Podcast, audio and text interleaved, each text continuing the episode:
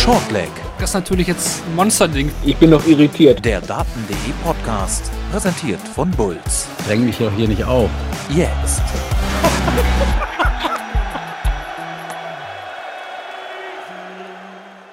Es waren mal wieder sehr unterhaltsame und interessante UK Open, die es heute bei Shortleg, dem Daten.de Podcast, presented by Bulls, zu analysieren gilt. Auf die drei Tage in Meinheit blicken zurück. Zum einen Marvin Panbung, das bin ich, und mein Daten.de Kollege Kevin Wart. Hallo Kevin. Ja, hallo Marvin, schönen guten Abend an dieser Stelle. Schönen guten Abend an alle, die live dabei sind hier bei Twitch. Danke fürs Einschalten, einen Tag nach Ende der UK Open. Ihr könnt euch äh, gerne beteiligen, hier eure Fragen oder auch eure Meinung zu den UK Open in den Chat posten. Die nehmen wir gerne mit äh, auf. Ich sehe ja schon den ersten goldenen Finger im Chat. Ja, das ist natürlich einer der Hauptthemen heute. Andrew Gilding. Das äh, selbstverständlich werden wir das natürlich mit ihr diskutieren. Ein Überraschungssieger bei den UK Open. Deswegen äh, gerne eure Meinung hier rein. Aber auch Hallo an alle, die sich das jetzt im Real Life anhören. Dort gibt es weiterhin auf den bekannten Podcatchern wie Spotify, mein Sportpodcast.de, Apple, Google Podcasts, Amazon Music auch eine Möglichkeit oder den Daten, der YouTube-Channel. Ich denke, die Stammzuschauer von euch wissen mittlerweile, wo es Shortleg so zu hören gibt. Ja, wie schon erwähnt, Fragen hier gerne rein live oder natürlich auch an die Social Media Accounts von Daten.de. Das haben auch einige in den letzten Wochen genutzt. Ähm, das freut uns natürlich, äh, Antworten da jeder Zeit äh, von unserem großen Team, wenn es auch mal nicht Kevin oder ich sind, das kann jeder von uns sein. Das ist nicht nur das Shortleg-Team bei Daten.de, bei YouTube-Kanälen und so weiter. Also, wir sind überall vertreten und wir würden uns natürlich freuen, wenn ihr den Podcast Shortleg abonniert. Äh, lasst uns gerne ein Follow da und bewertet uns natürlich auch gerne. Das hilft uns natürlich immer wieder weiter. Ja, der Fahrplan ist relativ äh, übersichtlich heute. Shortleg äh, wird sich heute mit den UK Open beschäftigen, die Analyse. Das steht im Titel und ist auch unser Hauptthema.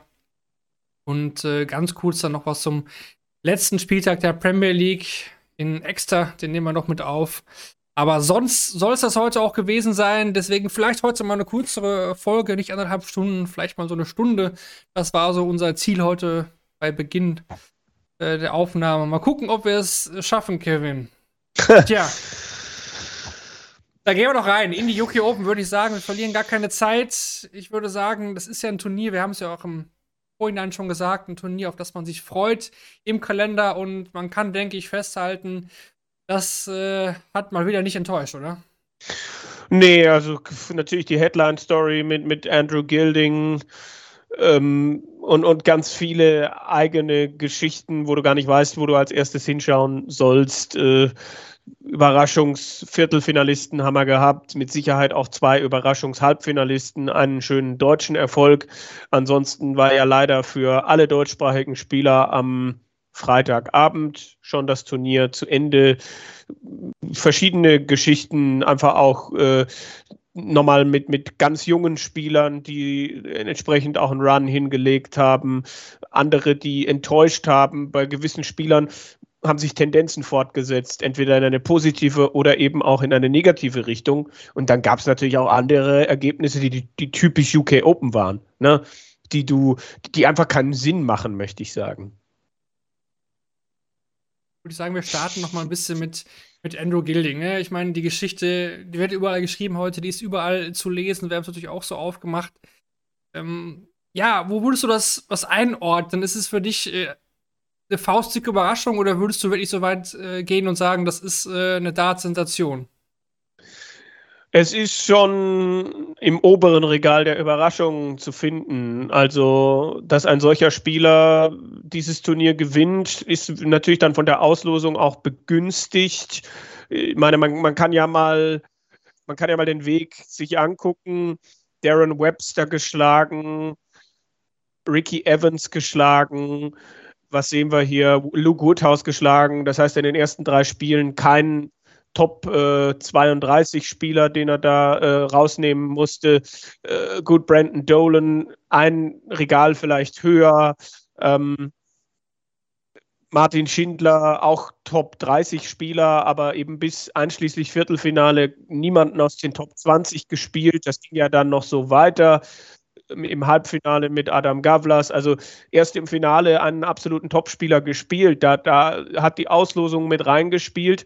Aber er muss diesen Michael van Gerven im Finale ja dann auch erstmal schlagen. Es ist sicherlich eine der größten Geschichten, ähm, die, die im Punkto Überraschungen die PDC bislang erlebt hat. Also ich fand 2012 vielleicht vergleichbar, ne, wo Robert Thornton einen damals auch noch recht dominanten Phil Taylor schlagen konnte. Das hat überhaupt keiner kommen sehen. Ich habe noch ein paar Erstrundenniederlagen gelesen, die ich damals auch überraschend fand, gerade auch in der Taylor Area oder in der, in der Taylor Ära, wollte ich sagen.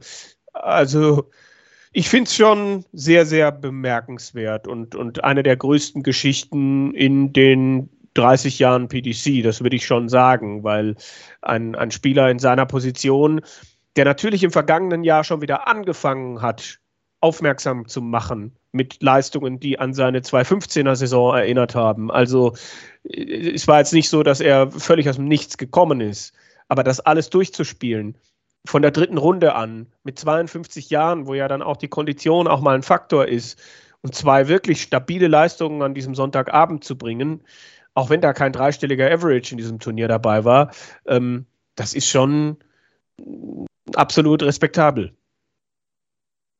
Du hast den Weg ja schon skizziert, Darren Webster er ist nicht mehr der, der Raps aus den, aus den letzten Jahren. Ricky Evans, da hat er 99 gespielt, also ja. eine 100 gekratzt. Vom Average her mhm. war das womit das Beste, was er angeboten hat.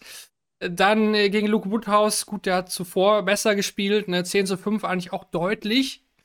Äh, dann gegen Brandon Dole hat er ein bisschen Glück gehabt, muss man sagen. Das ja. hätte auch anders ausgehen ja. können. Da lag er auch äh, schon ordentlich zurück ne? und ähm, kommt dann mit 10 zu 8 durch, spielte auch nur 88. Also, das war sicherlich so ein Spiel. Wenn er da ausscheidet, reden wir nicht über Endo Gilding bei diesem Turnier. Ja. Ne? Dann war er halt einer von, von 16 Spielern, die da im Achtelfinale standen. Er gewinnt das aber dann. Und sein Viertelfinale Martin Schindler da kommen wir natürlich noch mal ein bisschen genauer später darauf zu sprechen. Und dann ähm, war er gegen Adam Gablas der souveränere. Und äh, ja, eben das Finale dann gegen Michael van Gerven, auch da wollen wir gleich nochmal genauer schauen. Für mich aber auch wirklich eine, ja, eine faustdicke Überraschung, muss ich sagen. Also, hab auch überlegt, wo würde ich das ansiedeln? Du hast ja auch schon einige Sachen genannt. EDC-Bereich, ich würde aber auch sagen, wenn man jetzt so ein bisschen die BDO nochmal mit reinnimmt, damals hier der Klassen, Weltmeisterschaftssieger gegen Barney. Christian Kiss. Christian Kiss, genau, wollte ja, ich auch sagen. Ja. Das waren so ein bisschen so ja, aus, als Qualifikant zum, zum, zum Sieger. Ne? Das ähm, war jetzt hier jetzt ja nicht ganz so krass. Er war jetzt ja kein UK Open Amateur Qualifier oder so. Er ist ein schon gestandener PDC-Spieler. Seit Jahren dabei. Also er ist kein No-Name. Also das können wir auch mal ganz, ganz klar so sagen. Aber das halt natürlich so ein Turnier zu gewinnen, ist eine, eine krasse Nummer. Aber klar, wenn sowas passiert, dann wahrscheinlich bei den UK Open. Ne? Das Turnier ist natürlich ja. prädestiniert dafür, vom Modus her. Ähm, dass das passieren kann. Und äh, hier kommt ja auch schon im Chat, äh, man sollte vielleicht überlegen, diese offene Auslosung nicht noch bei einem anderen Turnier durchzuführen, ist natürlich die Frage. Ne? Ähm, nimmt man dann den, den Schein der Yoko Open natürlich auch weg, weil für mich sind die ja. Yoko Open eins, einmal diese vielen Boards parallel. Das, das finde ich, äh, find ich nice. Weil auch nochmal später Thema, das auch nochmal zu besprechen haben. Aber halt auch diese offene Auslosung immer. Ne? Also die Session ist vorbei, normalerweise schalten die Leute dann ab. Aber hier ist es wirklich so, die Session ist vorbei, alle sagen dranbleiben, dranbleiben, weil jetzt wird es dann nochmal richtig spannend, weil gleich äh, werden die Kugeln gezogen. Ne? Also das. Ähm, und das wir haben, wir haben ja in der PDC aktuell genug Spannung. Also sie dann noch mehr herbei zu äh, regeln Weiß ich nicht. Also wir können da mit Sicherheit auch nochmal drüber reden, was das jetzt wieder aussagt. Für mich sind diese UK Open dann halt am Ende auch ein Fingerzeig dahin, dass natürlich weiter alles enger zusammenrückt, aber ähm, dass ich mich nicht erinnern kann, wann die Top 4, Top 8 der Welt mal so angreifbar waren. UK Open hin oder her. Auch noch ein interessanter Punkt, der jetzt hier angesprochen wird im Chat. Ähm, bin ich der Einzige, der das Außensystem mit den Kugeln nicht gut findet? Gefühlt weiß doch eh niemand, welcher Spieler welche Nummer hat. Wirkt ein bisschen so, als könnten sie die Paarungen sich auch ausdenken und niemand würde dahinter kommen. Ja, das ist ein bisschen, also klar, es wird äh, jetzt nicht immer veröffentlicht vorher, es ist das nicht nachzulesen, das ist aber so zumindest ähm, bei der 5-Runden-Auslosung sind ja die Top 32 erstmal 1 bis 32, das ist klar. Und dann wird halt immer, je nach äh, ja, wann ein Spieler durchkommt, bekommt er auch ja. eine, eine, Nummer. Ne? Also wenn jetzt, genau, so sag ich mal, der erste Sieger bekommt halt die 33 und der letzte bekommt halt die 64. So, und das, und das, man konnte jetzt zum Beispiel sagen, dass Martin Schindler die 5 hatte für das Viertelfinale. Oder gestern fürs Halbfinale war dann klar, der erste Sieger war Andrew Gilling, hat die 1. Die 2 hat Michael van Gerven, die 3 Adam Gaftas und die 4 Dimitri Vandenberg. Das ist halt immer so nach Reihenfolge. Dass das vielleicht. Das ist seit Jahren so. Also, das ja. ist wirklich, äh, man, man, man kann, ich meine, natürlich verliert man da den Überblick aber theoretisch kann man damit zählen und kann sich das aufschreiben und so weiter und so fort. Also das ist schon, und schön fand ich jetzt dieses Jahr, ich weiß nicht, ob sie das in den vergangenen Jahren auch immer so gemacht haben, dass dann in, äh, ab dem Viertelfinale auch in der Draw-Reihenfolge mhm. gespielt wurde. Das fand ja. ich auch gut. Ich glaube, das haben sie jetzt äh, ein, zwei Jahre gemacht, ne? Aber ist halt einfach auch, auch fair. Aber man kann halt nicht garantieren, dass der Spieler von ähm, ja, Quarterfinal 4, Dimitri, dann hätte er ja auch äh, die einziehen können, dann hätte er halt wieder als erstes spielen müssen. Ne? Das, ja. das ist halt so, aber ich kann schon verstehen, dass ob das jetzt in der letzten 64 dann, ob dann Spieler X dann die 37 oder 38 ist, da muss man dann einfach natürlich vertrauen, was das im System reinläuft, ne, wann bei Dart Connect das Ding irgendwie dann zu Ende ist und dann geschlossen wird und ob das dann bei Graham Fairhouse dann als 38 aufläuft oder 39. Ähm, ja, man kann es halt natürlich irgendwie mitschreiben, habe ich jahrelang auch gemacht. Ähm, Mache ich mittlerweile nicht mehr. Aber es ist schon, es ist schon transparent, man würde es schon ungefähr hinkriegen. Ja? Also da viel kann die PDC da nicht drehen. Ne? Es gibt ja auch den Zettel, den John McDonald da vorliest. Und äh, das kann die sich auch nicht erlauben. Also die, diese UK Open zu skripten, also herzlichen Glückwunsch, wenn das geskriptet war, in Anführungsstrichen. Also äh, äh, das wäre ja das, äh, weiß ich nicht, das, was wäre das Ziel gewesen? Dass Van Gerven rausgeht, weil er eine schwere Auslosung hat und am Ende irgendjemand gewinnt? Äh, weiß ich nicht. Also klar finde ich das mit den Nummern auch nicht immer übersichtlich, aber am Ende hat es ein System. Ja, das, das definitiv. Dann äh, trotzdem danke für den, für den Beitrag. Interessant, ja. das nochmal auch zu erläutern. Vielleicht wissen das viele ja auch nicht. Deswegen äh, gut, dass wir das hier nochmal geklärt haben. Kommen wir nochmal zurück auf Andrew Gilding. Der macht jetzt äh, 16 Plätze gut und ist die neue Nummer 25 der PDC Order of Merit. Natürlich auch beim Grand Slam mit dabei durch diesen Sieg beim UK Open und wird auch bei der WM ja zu sehr, sehr hoher Wahrscheinlichkeit gesetzt sein. Ähm, Kevin, vielleicht skizzierst du nochmal ja auch so ein bisschen die, die Vita von, von Endo Gilling, du hast schon gesagt, so 2014, 15, das war so seine erste Blütezeit. Was ist er für ein Typ? Ich meine, wir haben ja alle gesehen, ne? ein abgezockter Kerl, der wenig Emotionen bietet. Ähm, sein Finger ist natürlich auch sein, sein Markenzeichen geworden. Aber ähm, ja, wie hast du ihn einfach in den letzten Jahren schon erlebt? Mm, ja, ein Spieler, der plötzlich da war, 2014, 2015, wirklich da dann auch richtig äh, tolle Leistungen erzielt hat. UK Open 2015 damals schon ins Halbfinale eingezogen, hat es dann geschafft, mit einem 108er Average gegen Michael van Gerven dieses Halbfinale zu verlieren. Hat im Viertelfinale Menzo Suljovic geschlagen, der sehr nah dran war, damals in sein erstes Halbfinale einzuziehen und der danach sehr emotional war und gesagt hat, das war eine Riesenchance, die ich da habe liegen lassen. Er konnte natürlich nicht ahnen, dass am Ende Andrew Gilding wieder ein bisschen von der Bildfläche verschwinden würde und Menzo Suljovic derjenige sein würde, der in den nächsten Jahren öfter in Viertel, Halbfinals und auch Finals stehen würde. Ähm, Gilding ist dann nach 2015 echt wieder ziemlich verschwunden vom, vom Radar hat nie einen Titel gewonnen vor diesen UK Open, musste ja dann auch nochmal äh, in die Q-School, musste dreimal in die Q-School, soweit ich weiß, das letzte Mal 21. Ja, ähm, Karte gewonnen. Genau, ruhiger Typ, der aber auch äh, äh, sehr belesen ist, was man so jetzt mitbekommen hat die letzten Tage, so äh, spirituell, psychologisch, steht sehr weit rechts, glaube ich, am Oki. Oder ist es links? Links, ja. Ja, genau. Wie man sieht, natürlich, äh, ja. Vom, vom mhm. Geht der Seite nach links, glaube ich, ja. Ähm, und ja, ein, einer, der, bei dem du halt diesen Finger kriegst und oft nicht viel mehr und der aber ja gestern dann auch äh, nach Worten gerungen hat und äh, jetzt nicht der geschliffene Profi ist, der ähm, dir immer dieselben Phrasen trischt in den Interviews, auch wenn gestern, glaube ich, beim, ich glaube, beim niederländischen Kollegen war beim Siegerinterview dann nicht so viel rauszuholen bei äh, Viaplay zum Beispiel. Äh, er hat gemeint, ich habe jetzt angefangen, Dinge ernster zu nehmen, nicht mehr so faul zu sein in meiner Arbeit zu Hause und jetzt zahlt es sich aus. Also es war schon auch letztes Jahr zu sehen, dass dann Gilding plötzlich wieder da ist. Gerade auf dem Floor hat er einige tolle Sachen veranstaltet äh, und auch beim beim World Matchplay, glaube ich, ein tolles Spiel in der Verlängerung in der ersten Runde verloren gehabt, was er eigentlich hätte gewinnen können. Also Mike so dieses, Smith, ja. ja, dieses, dieses Transformieren, es dann wirklich auf die große Bühne zu bringen, war oft ein Problem von Gilding. Aber jetzt hat er es eben mal geschafft mit 52 Jahren und hat ja dann auch die Ansage folgen lassen, ich möchte jetzt noch mehr Titel gewinnen. Ja, also Fragezeichen, ob das, also im TV sehe ich da jetzt nicht irgendwie den Beginn eines, eines großen Runs. Dafür ist zu viel auf einmal an diesem Wochenende halt auch für ihn gelaufen. Ähm, aber Respekt, und da kann man ja bestimmt auch nochmal aufs Finale kommen, äh, wie er, wie er gerade das dann ähm, gemacht hat. Genau, hier kann man nochmal rein, was diesen Titel für Gilding für mich aber besonders macht, ist der Fakt, dass es sein erster Titel überhaupt war, hast du ja auch gesagt ja. bei der PDC.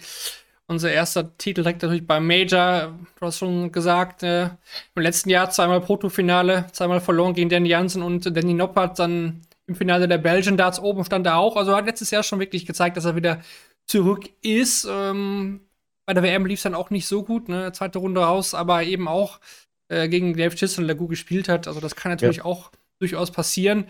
Und äh, ja, ich meine, er ist schon seit Jahren Kult, ne? Also dieser Finger, in seiner, in der ersten Hochzeit, sag ich mal, schon immer, immer sein Markenzeichen. Er hat ja auch nie mit wirklichem Dart-Shirt gespielt, das hat er jetzt ja auch geändert, wo dann aber auch gesagt wird, naja, es wurden nur so ein paar für ihn halt äh, bedruckt oder erstellt, ne, gar nicht so als, als Fan-Merch oder so gedacht, ne, ich meine, dann ein Walk-On-Song Gold, ja, hat man da gestern auch im Finale immer wieder gehört, dass nach jedem äh, äh, Leckgewinn dann irgendeine kleine Gruppe dann immer den, den Song kurz angestimmt hat. Also das ist so sein Paket, ne? Ja, 2015 war es Kult, dann statt Oh Michael van Gerwen, äh, Oh Andrew van Gilding zu singen. Ja, das, stimmt. Äh, das fand ich auch damals ziemlich lustig, ja. Ja, das, das, das auf jeden Fall. Also hier kommen gerade nochmal äh, Sachen rein. Ähm, man muss die Leistung auch nicht, nicht kleinreden, das war schon außergewöhnlich, ja, definitiv. Ja, das, das war so eine Story. Es war so eine wirklich eine Turnierstory. Ne? Andere Turnierstories gab es auch, die besprechen wir gleich noch. Ähm, ich, ich mag solche Leute natürlich, die sich wieder zurückkämpfen, die schon mal weg waren und dann wieder zurück sind. Ja. Das, das, es ist sehr interessant. Muss aber auch jetzt ehrlich sagen, also mein Spielertyp, den ich favorisiere, ist es nicht, weil er mir einfach und, zu wenig gibt. Und dieser Realismus dann auch zu sagen, ähm, äh, dass man einfach auch im Hinterkopf hat, wie der Weg war bis zum Viertelfinale einschließlich kein Top 20 Spieler, bis Halbfinale einschließlich kein Top 20 Spieler spielen müssen, ähm, um einfach jetzt nicht irgendwie zu erwarten, dass der jetzt alles abräumt. Wenn er es tut, dann werde ich persönlich mich hinstellen und sagen, okay, äh, andere hatten recht, aber ich finde immer in Relation. Ich, ich freue mich auch, dass, es, dass dieses Turnier so ein Ende gefunden hat. Ähm, aber äh, ja, bei mir ist es dann halt auch der Realismus inzwischen, weil man einfach so viel schon gesehen hat und äh, ich jetzt mir einfach nicht vorstellen kann, dass Andrew Gilding mit 52 jetzt äh, sich da nochmal in die Top 16, Top 10 hochspielt. Ja, deswegen, also es äh, war ja im Forum auch schon so, ähm, da ist natürlich so ein kleines Fan, äh, Gilding-Fanlager, wahrscheinlich welche, die schon seit äh, ja, Jahren dabei sind, die schon seine erste mhm. Blütezeit schon mitbekommen haben. Und äh, ja, viele natürlich auch sagen, okay, ähm, da gehöre ich auch zu. Ich, ich finde das, also die Story ist mega genial, finde ich, finde ich super, freut mich auch wirklich, ähm, dass Leute belohnt werden, die auch wieder hart arbeiten, nicht zurückkämpfen, wie ich gerade schon gesagt habe. Aber ähm, als Spieler, so ist er mir eigentlich ein Tick zu langweilig. Also, also ich, ich stehe halt mehr auf Spieler, die so ein bisschen Emotionen reinbringen und so. Er macht halt gar nichts in diesem Bereich, ne, was natürlich seinen Kult hat oder das vollkommen in Ordnung ist. Ähm, Und ich finde auch vollkommen in Ordnung, dass er dieses Finale gewonnen hat. Darauf sprechen wir jetzt sofort nochmal mehr. Aber ähm, ja, das, das, ist für mich auch. Also wenn die Story, die wir jetzt erzählt haben, dann, ich bin gespannt. Ich bin genauso deiner Meinung, wenn er das jetzt schafft zu konservieren in den nächsten Wochen, Monaten. Großen Respekt, ja. Warum auch nicht? Er hat einen gewissen Standard auch gespielt. Auch schon, ne, seit letztem Jahr, aber es war eben die UK Open, die es auch begünstigt haben. Das sollte man trotzdem nicht vergessen, denke ich. Ja, ich meine, ist ein Ross Smith nach der European Championship explodiert? Nein. Also mm, der einzige, bei dem ich finde, dass es eine gewisse Qualität hat und der das auch ein bisschen bestätigen konnte, war Danny Noppert. Ähm, es ist natürlich auffällig, dass jetzt drei Spieler innerhalb von einem Jahr außerhalb der Top 20 gestanden haben äh, und, und ein PDC-Turnier gewinnen. Das, das ist, finde ich, schon eine, eine gewisse Tendenz, die einfach da ist. Also ich meine, UK Open Titel, den nimmt ihn keiner. Das ist eine mm. tolle Errungenschaft. Ich meine, wenn wir jetzt hier sitzen würden und über Martins Sieg reden würden, vielleicht, dann würden wir das Ganze vielleicht noch auch ganz anders sehen. Dann würden wir das wahrscheinlich noch äh, ja irgendwo hinloben, ne? in den Himmel oder sonst wo, weil ähm, dann werden wir wahrscheinlich alle eskaliert gestern. Aber mm. wie gesagt, Andrew, Andrew Gilding ist jetzt die, die neue Nummer 25. Aus dieser Position lässt sich viel arbeiten und äh, ja, ich bin gespannt wirklich auch, wie er jetzt die nächsten Wochen da geht. Auf dem Floor war er eh schon immer gut, aber wie er das Finale jetzt auch. Äh, ja, nichts zu verteidigen, oder? Ja, fast nichts. Fast das nix. auch, ja. Aber Michael van Gerven muss man erstmal so ein Finale bezwingen. Ja, und es lief ja eigentlich auch, lief ja eigentlich auch die ganze Zeit Rückstand hinterher. Ja. Van Gerven konnte sich aber nicht absetzen. Ich glaube, das war halt das Wichtigste. Immer wenn Van Gerven gerade so dabei war, ja, sich einen Break zu holen, konnte das irgendwie nicht bestätigen. Also Gilding war nie drei, vier Lecks weg. Ich habe was gelesen, ich glaube Premium Data oder wer es war, ähm, Van Gervens Average in, in Lecks des Gegners 105, äh, noch was und in seinen eigenen Lecks, also im, im Endspiel, äh, 90. Ja. Eine, Gefühl passt das, ja. Mhm. Ja. Ähm, und, und Gilding hat ja zwischendurch auch, auch Sachen liegen lassen. Also ähm, ja. Gilding hat ab dem Halbfinale und auch im Finale sehr saubere 95 gespielt.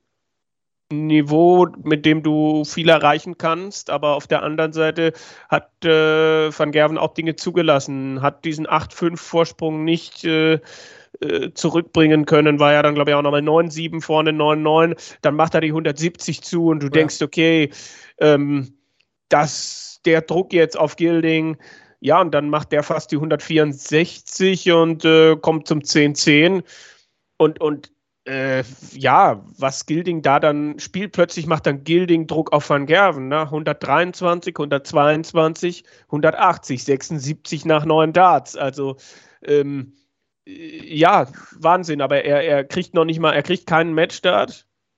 Und dann hat Van Gerven die Chance bei 102 wo er sich von 178 eigentlich viel besser stellen müsste als mhm. nur auf 102. Das ist so ein Moment, wo du von Gerven auch damit rechnest, dass der jetzt eine 138 spielt, 40 Rest hast äh, und dann spielt er den 13 Data Ende.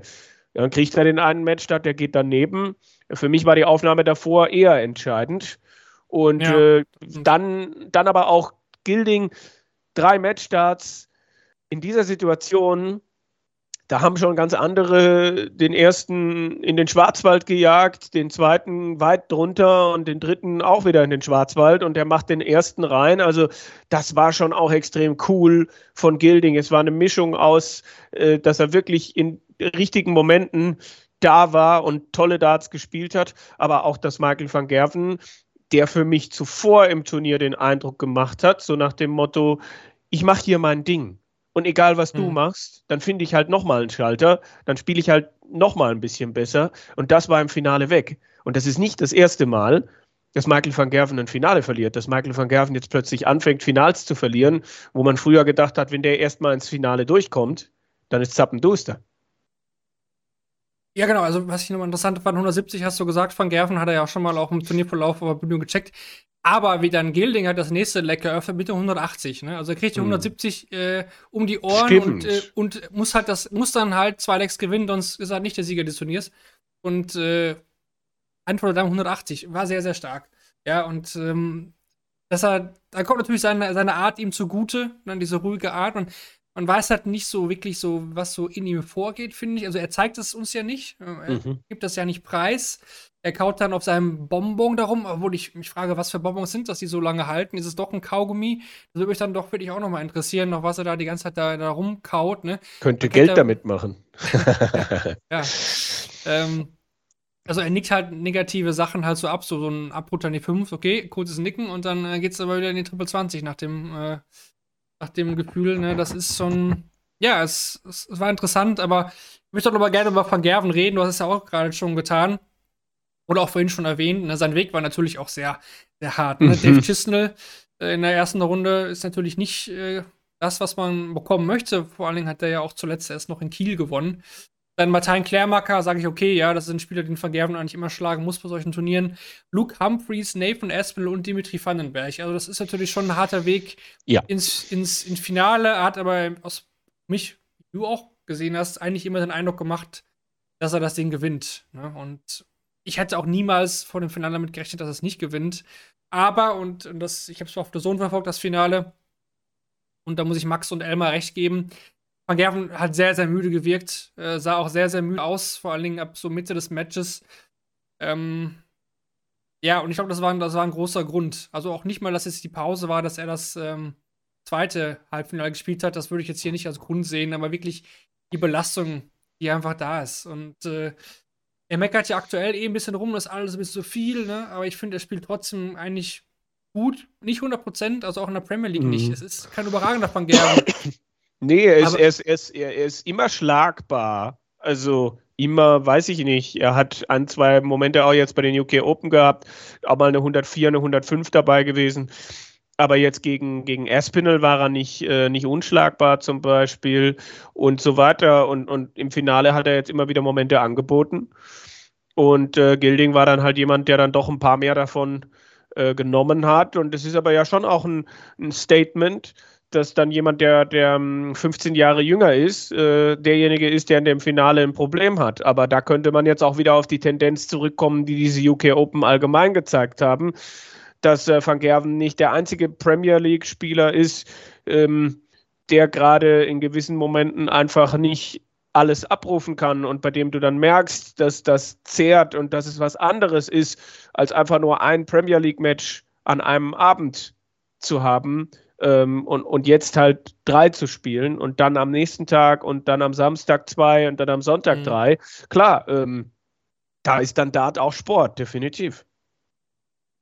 Finde ich auch. Du sagst es richtig, die Premier League-Umstellung nicht mehr ein Spiel jetzt äh, am Abend, sondern im besten Fall halt drei. Mhm. Und ähm, ich plädiere auch wirklich dafür und ich, ich sehe auch keinen Grund, warum man das nicht tun kann wenn dieses UK Open Wochenende ist, dann lass doch den Donnerstag die Premier League eine Woche pausieren. Also, ja, also warum, warum muss man das auf Teufel komm raus durchziehen? Ich meine, ja, das ist in der Nähe immer, meistens ist es extra, ne, in der Nähe von, von Minehead. Aber, aber warum? Ich meine, okay, alle acht Spieler haben es geschafft, den, ihr, ihr äh, Spiel am Freitagabend zu gewinnen. Also alle Premier League-Spieler haben es dann in den Samstag geschafft. Aber ich meine, die Belastung ist aktuell wirklich für diese Spiele sehr hoch. Klar kann jeder natürlich entscheiden, was er spielen möchte, was er nicht spielen möchte. Van Gerben macht es ja wirklich schon so, dass er Pro Tour, denke ich, äh, nur dann spielt, wahrscheinlich eher so, ne, wenn Premier League vorbei ist. European Tour kann ich mir vorstellen, dass er irgendwann jetzt auch mal sagt, ne, habe ich keinen Bock drauf, ne? Also München wird gerne, er, wird er ja auslassen, Ostern. Genau, genau. Ja. Wird er auslassen. Das hat er früher nie gemacht. Also die Belastung ist da schon sehr hoch. Und wir wissen ja, Premier League beginnt ja nicht am Donnerstag. Ne? Beginnt für die Spieler am Mittwoch mit dem Anreisetag. Er kommt ja aus Niederlanden, nicht aus England. Und man war jetzt ja auch echt viel unterwegs in Irland, in, in Wales und so weiter. Also, ja, also ich plädiere wirklich dafür, um auch einen wirklich einen, einen fairen UK Open Verlauf erstmal von vornherein zu garantieren, dass man diesen Donnerstag da wirklich die Premier League pausieren lässt. Also das tut auch keinem weh, finde ich. Also mhm. wäre jetzt so meine, meine, mein Punkt dazu. Ja, kann ich beipflichten, finde ich, finde ich vernünftig. Und dennoch steht er wieder im Finale. Also man kann es äh, aktuell, ja, verliert er die Er ist Finals. aktuell der konstanteste der Top 8. Also das kann man schon klar sagen. Es gibt ja Spieler, bei denen es Tendenzen gibt in andere Richtungen. Wenn man sich anguckt, gegen wen äh, Gervin Price in den letzten Monaten bei, groß, bei verschiedenen großen Turnieren verloren hat, dann sind da meinen Augen nicht die UK Open oder die Belastung dran schuld. Oder, naja, da musst du halt auch über Peter Wright reden. Machen wir gleich noch. Äh, die gehören sicherlich zu den Enttäuschungen. Wir wollen aber erstmal noch mal vielleicht auch weitere Geschichten des Turniers schauen. Also die von Andrew Gilding haben wir jetzt, denke ich, ausführlich besprochen. Aber da müssen wir natürlich auch noch ähm, Adam Gafflers und Richie Burnett nennen. Dann machen wir vielleicht noch mit Adam Gafflers den Anfang. Der stand im Halbfinale völlig überraschend, also für mich eigentlich noch überraschend als dieses Gilding-Ding zum Ende, weil ich Gafflers eigentlich bisher nie auf diesem Niveau gesehen hat. Ja, er hat es schon mal ein bisschen angedeutet, aber dass er jetzt hier Mario van den Bochrade, Luke Littler, Kevin äh, Dutz, William O'Connor und Rob Cross bezwingt, gerade eben Rob Cross, ähm, ja, habe ich nicht, nicht kommen sehen und ähm, er hat teilweise auch wirklich sehr gute Averages gespielt. Genau, gut, er lag jetzt, glaube ich, vor dem Viertelfinale gegen Cross bei einer soliden 92, aber hat es dann ja nochmal geschafft, sich im ersten großen Viertelfinale seines PDC-Lebens nochmal zu steigern. Also zwölfmal die 180 geworfen, äh, losgelegt wie die Feuerwehr, äh, glaube ich 118 nach drei Legs, okay, ist dann runtergegangen auf Mitte 96, äh, kleine Einbruchphasen dann auch nochmal gehabt, aber dann steht es 8-8 und dann wacht er plötzlich wieder auf und spielt ein sehr, sehr gutes Leg. Gut, und dann lässt Cross einiges liegen, da lassen beide einiges liegen, aber am Ende ist es Gavlas, der das Ganze doch noch zu Ende bringt. Also, ähm, wir, wir, werden wahrscheinlich gleich noch über andere Spieler sprechen, die gerade einen Viertelfinalfluch haben. Aber äh, bei Adam Gavlas, das fand ich beeindruckend, wie er dieses Spiel gemacht hat. Dieses Spiel am Sonntagnachmittag. Klar, im Halbfinale ist ihm dann ein bisschen die Luft ausgegangen, aber das war mit Sicherheit ein, ein guter nächster Schritt für ihn, der so jetzt erstmal nicht zu erwarten war. Ja, das war ein Tourcard-Gewinner letztes Jahr, bei dem man gesagt hat, okay, angekündigt, junges Talent, der ja auch schon mal vorher den Grand Slam gespielt hatte, aber der jetzt, ja, der sich dann gerade so für die WM qualifiziert hat über die Pro Tour letztes Jahr. Solide, aber jetzt auch nicht sonderlich auffällig und jetzt halt nach über einem Jahr Tourkarte dann doch mal einen rausgehauen hat eigentlich auch vom, vom Stil oder vom Verhalten ja komplett das Gegenteil zu, zu Gilding. Ne? Also er lässt ja mhm. Emotionen total raus. Haben sich ja auch einige auch bei ihm schon mal durchaus beschwert über sein Verhalten äh, auf dem Floor. Der ist dann doch mhm. recht emotional unterwegs, der Tscheche. Ist ja auch noch nicht so lange dabei, aber ja, da hat man schon mal ein paar Stories gehört. Ne? Ist vielleicht auch nicht so der allerbeliebteste auf der Tour muss er ja auch nicht sein. Er hat seinen Weg nicht so gefunden. Halbfinale UK Open. Sein größter Erfolg definitiv. Und du hast es schon gesagt, gegen Rob Cross hat er das auch echt äh, stark gespielt. William O'Connor ja auch fast ein 100er Average. Und gegen mhm. Luke Littler, das war auch ultra emotional auf der, ja, auf der, nicht Nebenbühne, aber ein auf den Nebenboards. Ne? Das war am Freitagabend eines meiner Highlights. Definitiv das äh, gegen Luke Litter. Auch da ich da noch mal ein bisschen mehr zu. Aber ja, bin gespannt, ob Gaffler das dass das halt nochmal auch konservieren kann, aber den sehe ich halt noch nicht so konstant. Also bei Gilding kann ich mir schon vorstellen, dass ein gewisses, gewisses Grundniveau jetzt noch bringen wird, aber bei Gafflers ähm, wäre ich jetzt zum Beispiel nicht überrascht, wenn er beim nächsten Player Championship Wochenende zweimal in Runde 1 rausgeht, zum Beispiel. Mm, mm. Tja, äh, auf der anderen Seite hat Gavlas halt die Zeit noch ähm, auf seiner Seite. Ne? Gilding ist 30 Jahre älter. Ähm, aber ja, Gilding würde ich jetzt auch erstmal als den konstanteren einschätzen. Aber auch Gavlas kann jetzt natürlich nochmal einen Boost kriegen. Ähm, ich bin mal sehr gespannt. Also an den beiden Spielern sich dann mal anzugucken, okay, wo stehen die in sechs Monaten, ne? Absolut, sollte man vielleicht mal im, im Auge behalten. ähm, weil ich, ich denke mal, dass wir dieses Jahr auch wieder so eine Up-and-Down-Folge mal aufnehmen, weil die letztes Jahr ja auch so gut angekommen ist. Ähm, war ja auch paar Monate jetzt dabei haben ohne große Major-Turniere. Vielleicht äh, wird sich das mal in Zukunft wieder anbieten. Ich denke, das werden wir auf jeden Fall tun und da noch mal auf ein paar Up and Downs schauen. Und dann können wir uns auch mal anschauen, was Gafflas und Gierling dann so nach diesem UK Open dann so getrieben haben. Genau, gerade schon erwähnt, eine weitere Story ist die des 56-jährigen Richie Burnett, BDO-Weltmeister des Jahres 1995, dem Spieler, den ja, die Füße und die Schultern Blättern so förmlich wegfliegen, vor allem nach dem dritten Dart. Es gab ja oh, unglaubliche Aufnahmen jetzt hier auch wieder oder Bilder, äh, wie er auf der Hauptbühne auch gespielt hat. Ähm, ja, der spielt halt mit ganzem Körpereinsatz. Ne? Also das ist absoluter Wahnsinn. Da muss man echt in der Exclusion Zone auch wirklich weit wegstehen, sonst bekommt man wirklich da so einen Tritt mit von ihm am letzten Dart. Hm. Ähm, wirklich etwas scherzhaft gemeint, aber ja, auch der hat diese Geschichte, dieses Turnier halt äh, geschrieben oder dieses Turnier mitgeprägt, indem er James Richardson geschlagen hat, Julian van der Velle, Florian Hempel und Ted Evans im Decider und dann eben auch überraschend Peter Wright war dann gegen Dimitri Vandenberg im Viertelfinale chancenlos, aber auch Richie Burnett, auch das kam aus der völlig kalten Hose. Ja, klar. Also äh, ein Spieler, der ja mit, mit großem Respekt dann auch zu sehen, der hat sich die Tourkarte zurückgeholt, hat ja dann auch den PDPA Qualifier gewonnen und sich für die WM qualifiziert. Also er hat schon auch immer wieder seine, seine Momente gehabt aber jetzt auch nicht irgendwie so, er musste ja auch in den PDPA-Qualifier und war relativ weit weg davon, sich direkt für die WM zu qualifizieren. Also auch an Richie Burnett, nicht der Spieler, na, der bringt eine große Geschichte mit und es war ja dann auch immer diese, diese Geschichte, mm, dass man dann gesagt hat, okay, dieses Match Burnett gegen Wright, das gab es ja Mitte der 90er schon bei einer BDO-WM, wo Burnett der große Favorit war und Peter Wright halt der, der Unbekannte. Und äh, dann halt diese, diese Neuauflage und er hat sich halt auch durchgekämpft und das muss man halt auch anerkennen. Da waren mehrere 10 zu 9 dabei, da waren knifflige Momente dabei, da war dieser knappe Sieg auch gegen Peter Wright dabei ähm, auch nicht die besten Darts und sich auch nicht durchs Turnier gezaubert. Ich glaube, irgendwie Mitte 80 dann am Ende der Turnier-Average, aber da, darum geht es halt dann auch bei den UK Open nicht immer, ähm, sondern diese Geschichten, ne, geht es wieder über die volle Distanz und dann grindest du dich halt da wieder durch. Okay, Dimitri hat ihm dann klar die Grenzen aufgezeigt, aber ähm, es ist schon toll, wenn so jemand mit so einer Geschichte wie, wie John Part, glaube ich, auch vor ein paar Jahren nochmal plötzlich ins Viertelfinale der Jahr, UK ne? Open. Ja, ich glaube, ja, ja, ja. Robert Owen und John Park, ne? ja. Äh, ja. Corey Cadby. im Finale gegen Gary Henderson verloren. Mhm.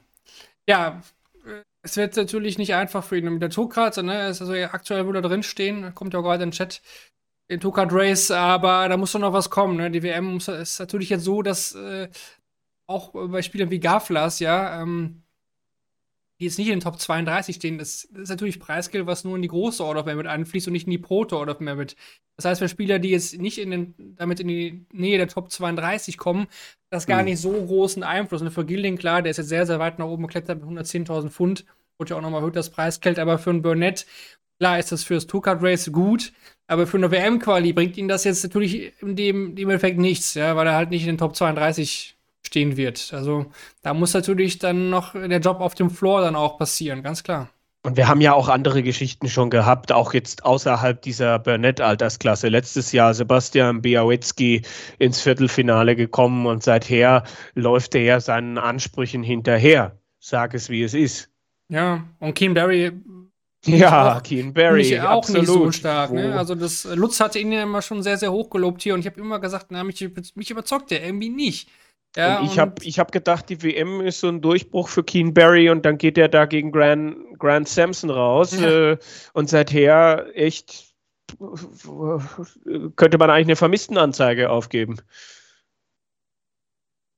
Guter Tag vielleicht noch, bevor wir zu den deutschen Österreichern kommen, zu, zu Dimitri Vandenberg, Kevin von dir.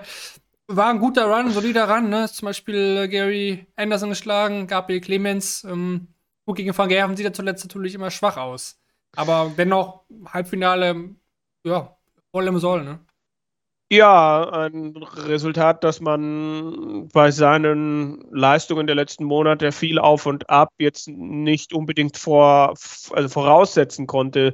Sehr professionell das Viertelfinale gespielt gegen Richie Burnett.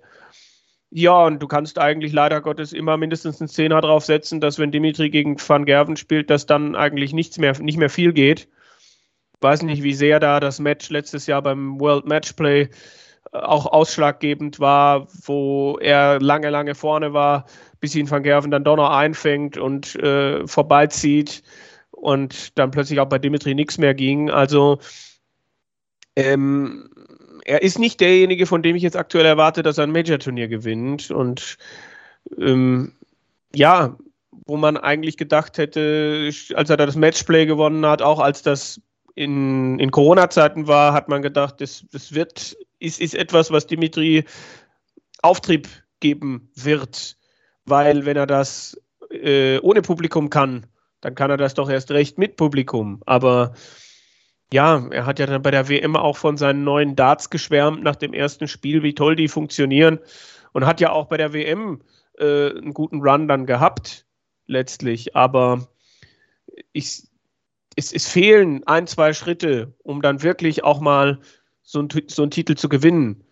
Und dieses gegen Van Gerven eigentlich relativ weit weg zu sein, das ist halt gerade eine, eine, etwas, was schön umschreibt, wo er gerade steht. Für mich gehört er in die Top 16. Für mich gehört er vielleicht auch auf den Sprung wieder zu den Top 10. Aber für alles Weitere bräuchte es nochmal einen Entwicklungsschritt. Ja, das denke ich auch. Ich denke mal, European Tour, da kann er auch ansetzen. Ne? Ja. Da, da, stand er jetzt, glaube ich, letztes Jahr mal im Finale, aber hat jetzt auch noch nicht gewonnen da. Ich glaube, da kann er noch mal ein bisschen mehr rausholen. Floor ist besser geworden die letzten Jahre, hast du gesagt, aber mir fehlt auch so der letzte Kick im Moment. Ne? Ist natürlich auch wieder zurückgezogen nach, nach Belgien, war ja zwischendurch in England, dann in Leicester. Ähm, Vater geworden und so weiter. Das spielt natürlich vieles mit rein. Neue Darts, neue Ausrüster. Wir werden sehen, aber Dimitri ähm, ist ein Spieler, mit dem ich mir im keine Sorgen mache, sagen wir so. Also er ist, nee. glaube ich, aktuell schwimmt er ganz gut mit. Ähm, spielt ja auch Premier League jede Woche, also und da ist er auch nicht so verkehrt unterwegs, deswegen. Mhm. Ja. Natürlich Spiele, die sich aktuell mehr Sorgen machen sollten. Dazu gehört nicht Martin Schindler, der als erster Deutscher das Viertelfinale bei den UK Open erreichen konnte. Und es war kein einfacher Weg dorthin, muss man sagen. Simon Whitlock zu besiegen, als Kaltstart nicht einfach, einen durchaus nicht schlecht spielenden Adrian Lewis klar zu bezwingen. Äh, ebenfalls nicht. Und einen Johnny Clayton auf der Nebenbühne auch in die Schranken zu weisen. Das waren drei sehr, sehr tolle Auftritte. Leider dann im Viertelfinale gegen Andrew Gilling, den späteren Sieger, muss man sagen. Und das zieht sich jetzt bei, bei Shindy ja so ein bisschen durch, ne? Gegen, gegen Chizzy verloren in Kiel, mhm. späterer Sieger, gegen Michael Smith bei der WM verloren, späterer Sieger. Jetzt gegen Gilding verloren, ebenfalls am Ende der Gewinner des Turniers. Ja, ich habe die, die, die, Erwartung vor diesem Viertelfinale, ich weiß nicht, wie du da reingegangen bist, ähm, da musste ja schon fast wieder warnen, ne? Weil du hast ja schon gesagt, Viertelfinale. Vorher der Head-to-Head -Head 0 zu 4 gegen Endo Gilding, jetzt bei 0 zu 5. Ich hatte ihn aber trotzdem vorher vorne gesehen, wenn ich ehrlich bin, weil mich die Partien vorher wirklich sehr überzeugt hatten. Ja, wie er das gemacht hat, wie er sich da durchgespielt hat, diesen Bann gebrochen, zum ersten Mal ins Achtelfinale zu gehen und dann aber auch nicht ähm, satt zu sein, sondern diesen Weg dann nochmal weiterzumachen, wirklich gute Leistungen, seinen Aufwärtstrend der letzten Wochen zu bestätigen und zu sagen, hey, ich bin wieder da. Ähm, ich habe auch es als große Chance gesehen, ähm, dann diesen Run mindestens eine Runde weiter zu ziehen und es ist für mich definitiv ein weiterer Schritt in die richtige Richtung bei Martin Schindler. Ähm, auf der anderen Seite sehe ich dann halt wie ein Adam Gavlas, der noch weit weniger Erfahrung hat wie Martin, wie der sein erstes UK Open Viertelfinale gegen einen ähnlichen Gegner, gut, der, der vom Format noch mal ein bisschen höher auf jeden Fall einzuordnen ist, sehe ich halt, wie Gavlas dieses Viertelfinale gespielt hat. Und dann sehe ich halt, wie Martin es spielt. Ich, ich sehe es ja nicht, aber wurde ja dann stellenweise auch die Körpersprache bemängelt. Ähm, es lief halt von Anfang an wenig für ihn. Er könnte das 2-0 machen. Genau, und das ist schon ein Riesending. Ja. ja, aber warum? Ja, danach war der Stecker irgendwie gezogen gefühlt. Ne? Ja, also, genau. Wenn, er kam gut rein, macht das Break, hat Chancen zum 2-0, gut, macht er nicht, dann steht es halt an 1. Also eigentlich ist nichts passiert. Ne? Break, V-Break. Ja, ist ein Starter. Ja, ja, aber gefühlt war danach irgendwie, ähm, ja, da, da, da war irgendwie, weiß ich nicht, aber ohne Grund halt der Stecker raus. Ja, und, aber er kann, er kann das auch nochmal drehen. Ich hätte, wenn, wenn er da, es steht 2-8, er kommt mit einem 12-Data aus der Pause und hat dann wieder sechs Darts zum 4-8 und macht sie halt auch nicht. Und es hat halt zu diesem Tag gepasst. Es war halt nicht sein Tag, aber es ist halt, was soll man, das ist eben jetzt mein Problem. Würde wahrscheinlich jetzt wieder mit Lutz äh, diskutieren. Ich habe so die beiden F Äffchen auf meiner Schulter sitzen. Der eine sagt, es ist ein nächster Schritt für Martin, zum ersten Mal in ein Viertelfinale bei einem PDC Major einzuziehen. Und wenn man dann aber den Spielverlauf sieht und sieht, wie weit weg er dann doch war gegen einen nicht unschlagbaren Gegner und wie andere diese Geschichte gemeistert haben im Viertelfinale, wo ich dann einfach sehe, wie Gavlas das gemacht hat und weiß, dass Martin das auch kann, dann hadere ich, hadert das Äffchen auf der anderen Schulter ein bisschen. Aber mhm. ich bin jetzt nicht derjenige, der, der dem Ganzen jetzt äh, äh, Tage und Wochen hinterher trauert. Ich mache mir keine Sorgen um Martin. Ich bin. Nein. Ich, ich, ich, aber, aber also für mich ist es schon auch äh, jemand, äh, der, der, der auf die Zahlen guckt und so weiter. Ich sehe halt, dass irgendwie, ich denke, früher oder später muss dann mal dieses, dieses Bühnen-Einzel-Halbfinale mal kommen, weil sonst geht das in den Kopf. Sonst weißt du, ich stehe jetzt hier wieder in einem Viertelfinale äh, bei einem Bühnenturnier und ich habe noch kein Viertelfinale gewonnen, weil nicht, weil die Gegner mich immer in Grund und Boden gespielt haben, sondern weil ich nicht meine, äh, weil ich weit weg war von meinem A-Game und wahrscheinlich eher am C-Game geschnuppert habe. Ja, ich finde es auch schwierig. Also ich finde es erstmal stark. Also ich fand diese ersten drei Spiele wirklich, wirklich stark, souverän und wirklich mega überzeugend. Also er hat mich wirklich vom ersten Dart gegen Whitlock an, vor allem gegen Adrian Lewis und auch gegen Johnny Clayton, auch da nichts mehr anbrennen lassen. Ne? Das Ding zugemacht. Clayton ist aktuell wirklich auch nicht schlecht unterwegs. Ja. Und Lewis hat auch gut gespielt und Whitlock ist auch unangenehm. Ja? fand ich super, super stark und ich bin auch in den Sonntag gegangen und dachte, okay, that, that could be the day für, für, mhm. alles. Äh, ich habe gedacht, okay, ich habe mich acht Spiele angeschaut und ich habe dann gesehen, okay, hm, Van Gerben spielt äh, gegen Aspinall, die nehmen sich raus, okay, Jimmy kommt wahrscheinlich durch, ja, so ein bisschen, okay, Gaffler, hm, okay.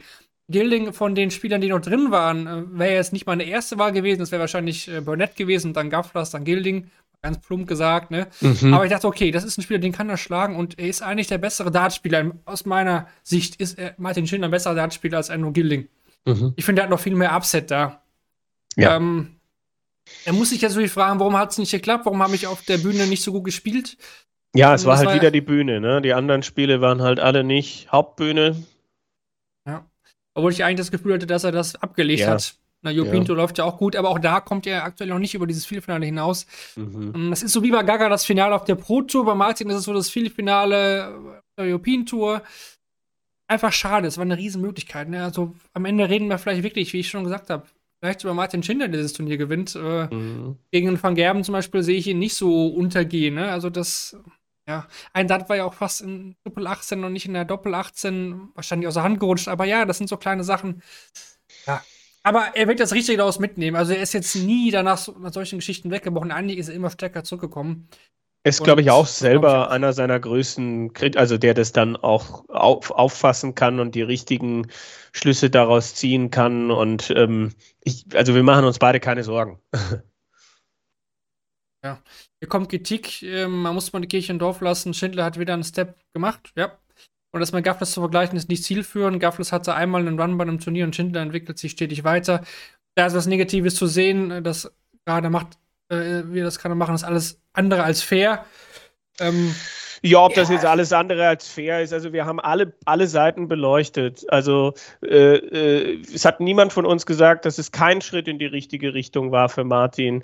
Es ist, es ist einfach, wenn man sieht, was er vorher gespielt hat und dann gesehen hat, was er in diesem Viertelfinale gespielt hat. Also ob das jetzt alles andere als fair ist, ähm, äh, ich weiß es nicht. Also ich glaube, hat Martin was, äh, was geschrieben bislang nach diesem weiterkommen. ich habe hab, hab auch nur vor dem Viertelfinale halt diese PDC-Botschaft gesehen. Okay, ja, noch scherzhaft gesagt, hat ja noch drei Turniere, drei, drei Spiele bis zum Major-Sieg, so ein bisschen scherzhaft und gelacht natürlich dabei. Äh, vielleicht war das auch im Kopf, dass das eine riesen Möglichkeit ist, vielleicht, keine Mir Ahnung. Mir geht eher darum, wenn ich jetzt nichts von ihm lese. Er ist ja jemand, der gerne auch da schreibt und äh, für mich spricht das auch dafür, dass Martin selber auch nicht zufrieden ist.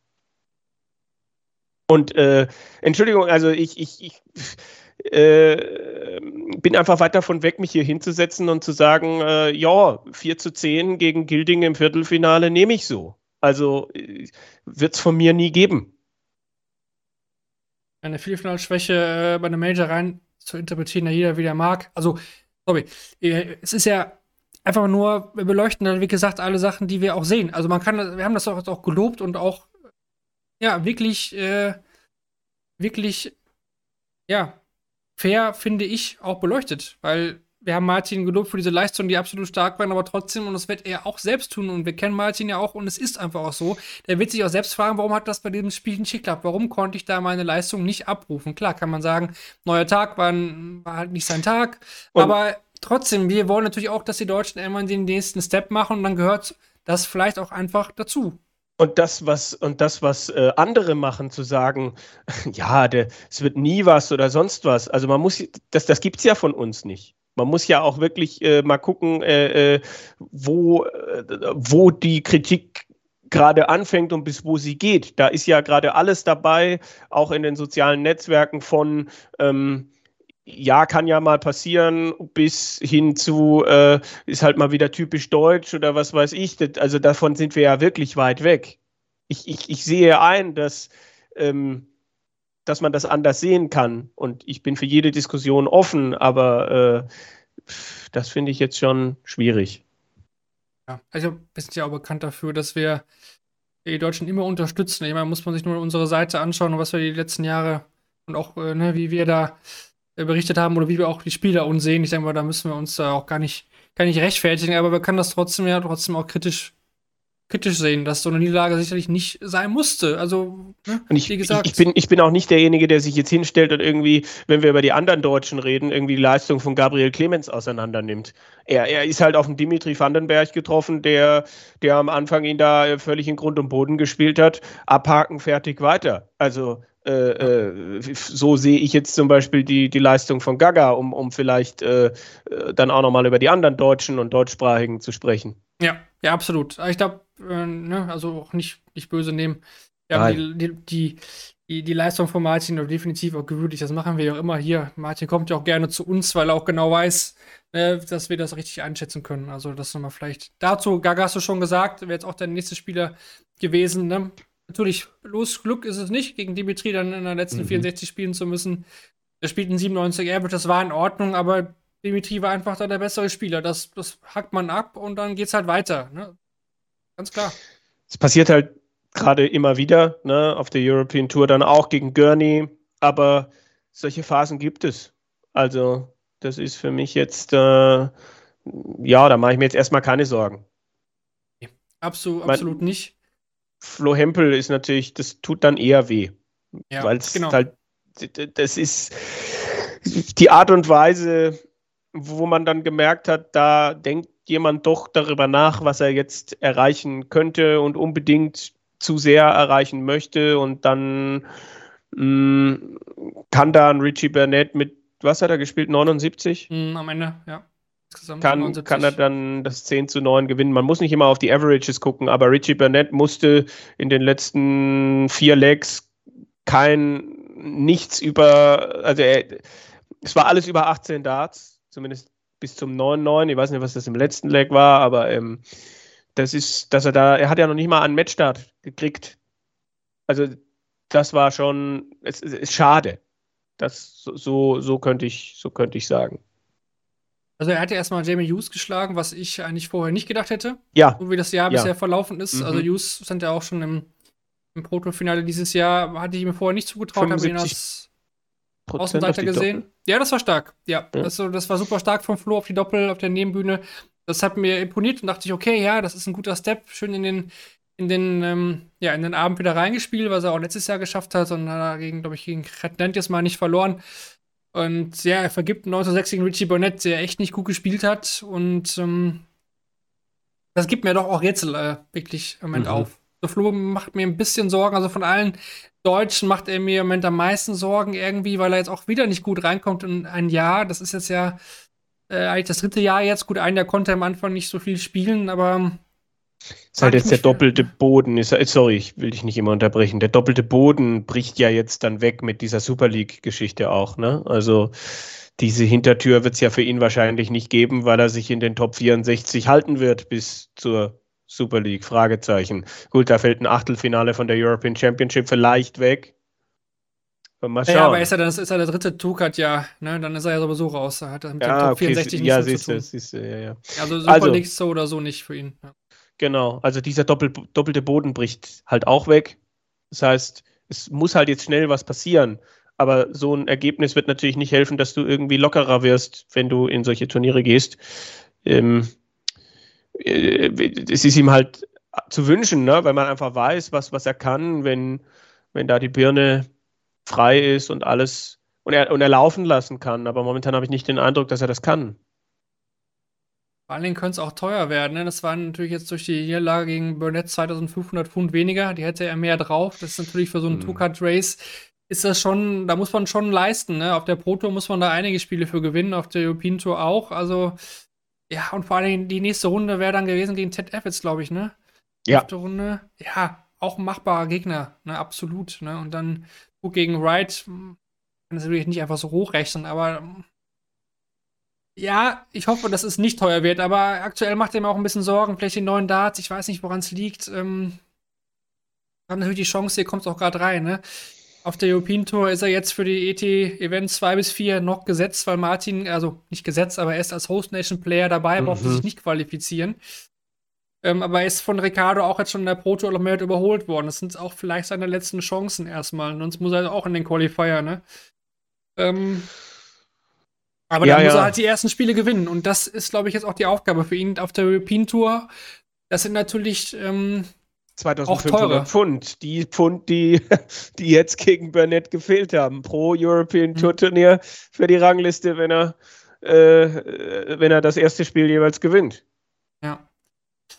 Da muss es, muss es, glaube ich, was kommen. Aber ich mache mir noch keine Sorgen, aber Sorgen macht er mir trotzdem irgendwie tro dennoch. Also, Mhm. ne, so, so irgendwie. Also es ist noch genug Zeit, das zu korrigieren, aber die Tendenzen aktuell sind nicht so, so positiv, auch von der Körpersprache her ähm, gegen, gegen Burnett. Gut, das war vielleicht auch ein bisschen hitzig oder so, eine Atmosphäre da. Das hat mich aber nicht so abgeholt. Das, da bin ich ehrlich. Ne? Aber gut, wie gesagt, das Jahr ist doch lang und ähm, was er spielen kann, auch auf der Pro Tour, das wissen wir. Das ist klar. Gut, kommen wir zu Ricardo Piteschko. Wenn wir gerade schon bei ja, negativen Sachen sind, muss ich auch sagen, muss ich da auch Ricardo mit reinnehmen bei diesem Turnier. Hm, Der hat gegen Jelle Klaassen Runde 2 sein erstes Spiel mit 1 zu 6 verloren, kam, kam gar nicht rein. Der wirkte genervt. Der von den Umständen, der hat ja auch danach gepostet, dass es sehr, sehr, sehr kalt war. Und äh, ja, im zweiten Leck hat jemand auch dann reingerufen oder reingejubelt in, in seinen Wurf. Aber das ist bei den UK Open ebenso. Bei den acht Nebenboards, äh, bei Ja. der, ähm, sechs Boards, die da noch sind auf der, der anderen Seite. Ähm, ja, hat, hat mir Es nicht so gefallen. Hat mir nicht gefallen. Nee. Der Auftritt generell nicht. Leider. Das, äh, obwohl wir in den vergangenen Wochen ja gesagt haben, Mensch, der ist richtig gut unterwegs. Das hat ja letzte Woche Moritz nochmal gesagt, 95 bislang auf der Tour gespielt und das war jetzt vielleicht nochmal ein kleiner Schritt zurück und auch dieses, ja, ich kenne das von, von gewissen Kim Halbrechts, der dann auch irgendwie auf, auf Turnieren, auf kleineren Turnieren Spiele verliert und dann sagt, ja, und dann gab es da den und den Zwischenruf oder ich glaube Robert Marianovic, der mal nie darüber hinweggekommen ist, dass in der Gruppenphase einer, einer Super League Eastern Europe mal ein Handy geklingelt hat, wo ich dann gedacht habe, ja, äh, du hast aber auch schon davor genug Chancen vergeben. Also das sind so die Dinge, ich, ich weiß, wie schwer das ist. Äh, ich habe mal selber auch Sport auf einem gewissen Niveau und dann kannst du dich auch mal in sowas reinsteigern, aber das kann halt dann am Ende nicht die Lösung sein. Also abhaken, auch bei Ricardo hat ja dieses Jahr schon echt gut gespielt. Einfach weitermachen und dann sieht das doch gar nicht so schlecht aus. Also wie gesagt, WM traue ich ihn dieses Jahr über die Pro Tour definitiv zu, so wie das läuft. Und äh, beim, beim World Grand Prix ist er auch nicht so weit weg. Also mal gucken. Also da, das war bisher doch ganz gut. Da sollte man sich jetzt nicht auf so ein Turnier da irgendwie irgendwas Negatives reinziehen lassen. Das, da ist doch viel möglich. Dann Daniel Klose, der Gast unserer letzten Sendung. Ich hoffe, ihr habt alle schon, schon reingehört, wer das noch nicht getan hat. Ähm, es war ein sehr, sehr interessantes Interview am Anfang der Folge mit Dan the Man. Der konnte sein eigen behauptetes Franzosen-Trauma überwinden. Kevin hat äh, Jacques Labre mit 6 zu 3 bezwungen. In der zweiten Runde war dann Mario van den Buchrade äh, zu stark, aber ja, hat sein Ziel, was er sich ja vorher gesetzt hat, hier bei uns, was er auch verkündet hat, zumindest äh, für die UK Open erreicht. Ja, kann, denke ich, zufrieden sein. Ich meine, gegen Van den Bochade gab es zwei Chancen zum 4-4. Also ein bisschen mehr drin war, glaube ich, schon. Aber ähm, voll im Soll. Kurz zusammengefasst und einfach weiter so. Weiter Erfahrungen sammeln und dann äh, kommen die Ergebnisse. Also er ist jetzt, glaube ich, auch nicht derjenige, der, der da dann zu sehr verkrampft. Also da freue ich mich auf alles, was da kommt die nächsten Wochen und Monate damit auch ins Preisgeld gespielt, was äh, Pascal Ruprecht leider verwehrt mm. geblieben ist. Er verliert gegen Nick Kenny mit äh, 5 zu 6. Ähm, sehr, sehr ärgerlich. Punkte. Sehr, sehr ärgerlich, muss ich sagen. Ähm, äh, vergibt einen Matchstart bei 119 Rest. Ja, Kenny hatte vorher schon zig weitere in der Lex zuvor, macht dann auch zu. Ähm, es ist wieder auf, wenn man auf den Average schaut, ist da wieder eine blitzsaubere Leistung. Da kann man, ja. kann man nicht sagen, ähm, nee, Kenny natürlich äh, hat mehr Jahre Darts auf dem Buckel, mehr Erfahrung. Und ich glaube auch wirklich, dass das hier der ausschlaggebende Punkt war. Also Pascal hatte seine Chancen auf den Doppeln, hat kleinen ja. Fehler zu viel gemacht.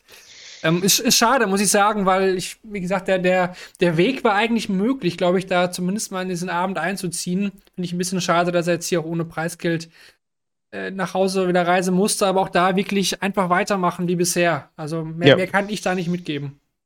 Nö, äh, äh, bin ich jetzt auch nicht, äh, also das passiert, das passiert.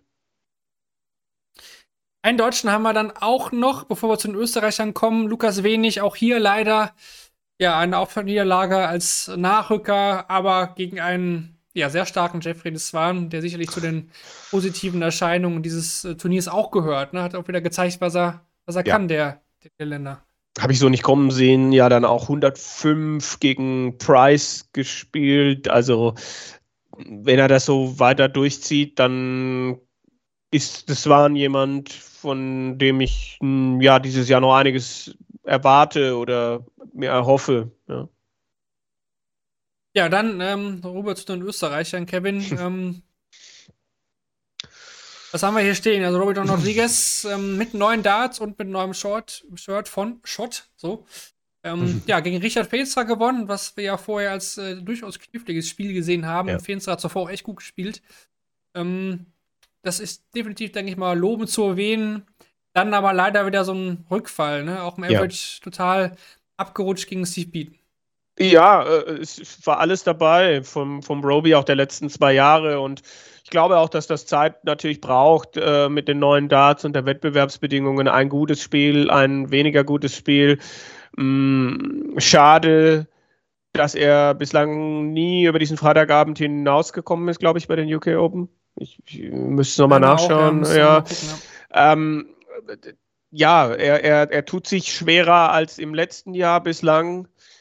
Aber bei ihm glaube ich, dass es nur so ein, zwei Momente bräuchte und es dann wieder in die andere Richtung gehen kann. Und klar, je länger der das nicht findet, desto schwieriger. Aber ähm, auch hier mache ich mir noch keine Sorgen. So letzte 64, 2021 und jetzt 2023. Mhm. Also ja, bisher nicht so sein Turnier, war ja schon oft genug dabei. Irgendwie scheint es ja. dann nicht so zu klappen. Vielleicht direkt seinen Bruder mit reinnehmen, Rusty Jake. Mhm. Ja, ähm, verliert gegen Luke Littler, ne? Und der hat den so ein bisschen in der Entwicklung, weiß ich nicht, überholt. Ich weiß, aber zumindest für dieses Turnier kann man sagen, hat Littler seinen Part gespielt und Rusty, ja, der hat dieses Jahr bisher noch nicht so viel Positives äh, verzeichnen, leider. Ja, es, es kommt gerade wenig für ihn zusammen. Es läuft viel gegen ihn. Es ist schwierig, diesen Abwärtstrend aktuell zu bremsen, weil er vielleicht selber auch nicht genau weiß, wo er ansetzen muss.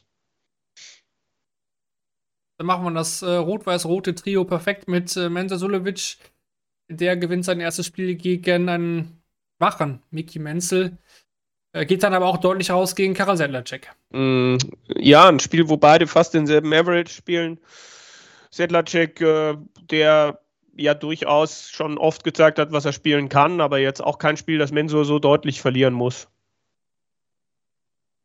Ja, kurz zusammengefasst. Die drei abgehakt. Ja, dieses Jahr bisher noch nicht so viel Positives mm -mm. aus dieser Richtung zu verzeichnen, aber das auch, ja, das Jahr ist hier auch noch lang, ne? Also da kann auch noch viel passieren. Hm, ein Roby, der ja oft auch Ende des Jahres ein bisschen aufdreht. Mal gucken, was da noch so passiert. Wir wollen noch ein bisschen die Überraschung mitnehmen. Wir haben ja schon einige Geschichten jetzt äh, erzählt. Du hatten gerade Jeffrey Deswagen genannt. Der war sicherlich ein positiver Aspekt dieses Turniers, Gavin Price bezwungen. Aber wir müssen auch über die beiden 16-Jährigen Thomas Banks und Luke Littler reden. Ja, ich meine, es ist schon eine tolle Geschichte. Also über Littler, über den dann auch viel gesprochen wurde und da dann so reinzustarten, Whitewash auf der Bühne gegen Nick Fulwell und äh, ja, gegen Rusty dann auch nur zwei Lecks abgegeben. Richie Edhouse, auch ein höher eingeschätzter Spieler. Also wie er das gemacht hat und dann ähm, gegen Gavlas tolles Spiel von beiden. Keine Schande, das dann zu verlieren, auch wenn er gesagt hat, er sei äh, ja gutted, also etwas was ihm dann doch zu schaffen macht. Aber gut, nennen wir da einen 16-Jährigen, der da in der Situation nicht mehr ähm, möchte. Ne? Und, und Thomas Banks, der hier dann auch ja relativ souverän die, die, die ersten beiden Spiele hier gewinnt.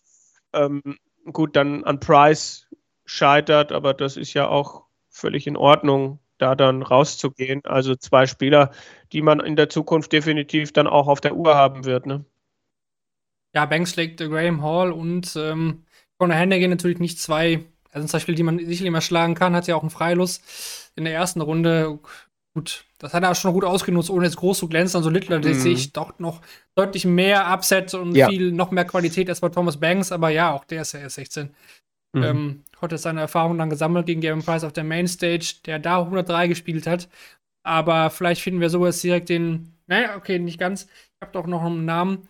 Der Gary Anderson, der hat mich, ähm, ja, positiv überrascht, muss ich sagen, hat gute Spiele gemacht. Ähm, vor allem gegen James Wade hat das äh, imponiert. Äh, auch kein Einfallslos für, für das erste Spiel. Dann dann mhm. Kim Halbrechts hinter sich gelassen. Und aus meiner Sicht muss er eigentlich auch Dimitri Vandenberg schlagen. Hinten raus äh, doppelt verpasst. Da hätte auch der Sieger Gary Anderson heißen können. Also der hat zumindest gezeigt, dass er ja schon noch spielen kann. Mhm. Äh, ist natürlich auch in seiner Heimatnähe dieses Turnier, was er auch schon mal gewonnen hat. Ist die Frage, ob er da jetzt viel mitnimmt. Ob das jetzt so ein, okay, ich trainiere für dieses Turnier wieder mehr und danach wieder weniger. Aber ja, zumindest ist er noch irgendwie auf der Map, sag ich mal.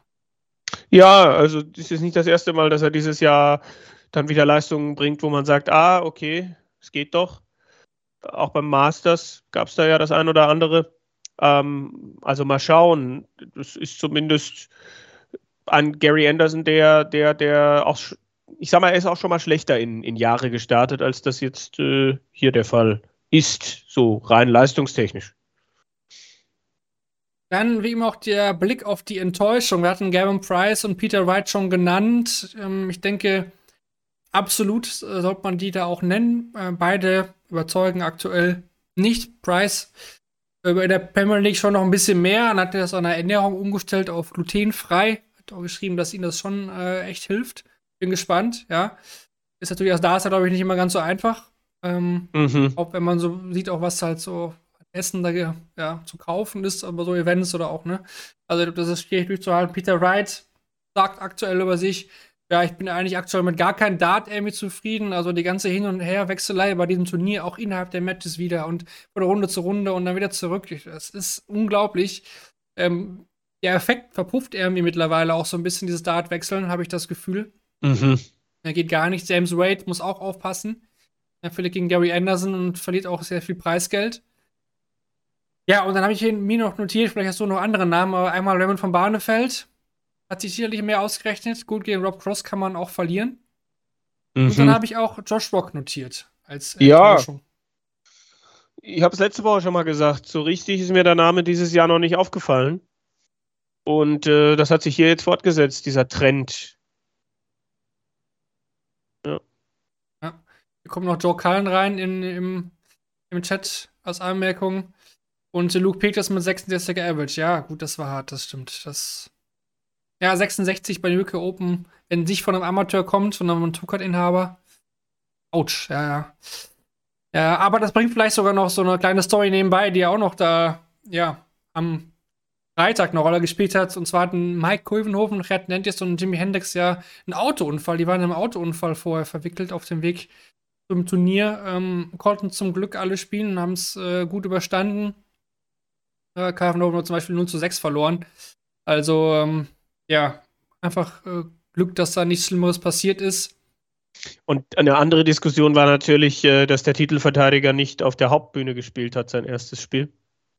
Also Danny Noppert. Ja, also diese Ansetzung, das habe ich auch nochmal hier, das Abschlussthema. Ähm, das finde ich schon äh, jedes Jahr ist immer dieselbe Diskussion. Und meistens werden dann immer nur Van Gerven auf die Mainstage gesetzt. Okay, er hat jetzt diesmal immer gute Spiele gehabt. Gegen Klärmacker kann man aber schon mal streiten, ob das sein muss, zum Beispiel, finde ich. Ähm, Peter Wright war ja auch der ich wollte es gerade sagen, Peter Wright auf Stage 2 und, und, und das, das kann doch so ein Turnier auch mal auszeichnen. Und dann muss ich vielleicht auch mal über die Art und Weise meiner Übertragung nachdenken. Dieses, ich klebe an der Mainstage und klar, gehe dann mal nachdem Werbung war, gehe ich mal auf, auf eine andere Bühne oder wenn zufällig die Mainstage schon fertig ist, dass ich dann mal ein Spiel von Stage 2 noch bis zum Ende zeige. Also das ist für mich halt auch eine Art und Weise, wie diese Fernsehübertragung seit Jahren, seit es von Sky weg ist, äh, passiert, die mir nicht gefällt. Also klar gibt es eine Mainstage und da sollte auch der Hauptfokus drauf sein, aber ich habe die Möglichkeit, theoretisch überall hinzuschalten und auch Leute an den Außenboards zu, zu postieren. Ähm, und, und dann, dann sollte ich das doch bei diesem Turnier auch mehr nutzen. Dann, äh, das sind so Geschichten, die ich dann nicht verstehe. Und dass ein Titelverteidiger nicht auf der Mainstage ist, das finde ich dann schon auch schade. Ja, ist schon durchaus frech, finde ich auch. Ähm, ich meine, ja, diese Diskussion führt man auch jedes Jahr welches Spiel hätte der eine lieber den und den auf der Stage gesehen. Ich meine, es ist ja eher so, dass man zumindest alle Spiele im Stream sehen kann. Das ist ja schon mal, ähm, mhm. ja, man kann jeden Dart, wenn man will, verfolgen, jeden Spieler, sein Lieblingsspieler kann man zu jeder Zeit äh, im Stream sehen. Das ist natürlich eine super Neuerung. Die ersten 10, 15 Minuten, vielleicht waren es auch ein paar mehr, hat es nicht so ganz doll geklappt am Freitag. Ne? Es gab da ein paar Probleme. Erst mit dem Bild und dann mit, mit Dart Connect auch. Aber ich fand jetzt, dass Dart Connect, ähm, ja, da sowieso wieder gut funktioniert hat weil auch bei den Nebenboards äh, die ganze Zeit die Averages eingeblendet worden sind. Zum Beispiel oder auch die, die Runde, äh, welche man sich gerade befindet, also auch welcher Dartrunde, also ne, dritte mhm, Runde oder mhm, die Darts geworfen sind, was man jetzt bei ITV ja zum Beispiel gar nicht hat. Was ich bei Sky auch immer ein bisschen schade finde, dass ähm, ja, der Average da immer nur zwischendurch eingeblendet wird. Bei der BDO-WM hat man das ja oft äh, auch gehabt, zum Beispiel bei BBC damals auch dass man zumindest immer die geworfenen Darts da drin hat. Ne? Hat man bei Tour ja auch. Also das fand ich ja schon sehr gut. Und ja, diese Ansetzungen taugen mir auch nicht. Klar sind das die Spieler, die man, denen man die TV-Quoten generiert. Aber eben die UK Open sollten ja, ist das eben auch das, ja, dieser Nimbus der UK Open ist doch eben, dass Amateure dagegen Profis spielen und so weiter. Und man kann also, noch Ne? Da will ich jetzt nicht Thomas Banks gegen äh, genau. Conor Hennigan auf der, auf der Mainstage sehen. Das meine ich gar nicht. Mhm. Aber ich fand auch die Ansetzung von Runde 1 bis 3 schon sehr, sehr langweilig. Also ich habe am Freitagnachmittag, bin ich ehrlich, keine Mainstage-Action geguckt. Gar nicht. Mhm. Überhaupt gar nicht. Ja, ja, es ist, äh, also man hat es ja auch nie anders probiert. Also diese Argumentation dann sich hinzustellen und zu sagen, das ist das, was die Leute sehen wollen. Ich kann verstehen, dass man auf gewisse Dinge ab gewissen Runden achten muss und jetzt nicht äh, vier äh, Matches da auf die Mainstage legen kann, die für, für normale TV-Zuschauer, die Daten nicht oft sehen, keinen Sinn ergeben. Aber auf gewisse Dinge in Turnierverläufen zu reagieren und auch dieser Reiz, dann muss halt mal ein Michael van Gerven auf so einem Nebenboard spielen. Da, da, daraus kann ich doch aber auch eine Geschichte machen im Fernsehen.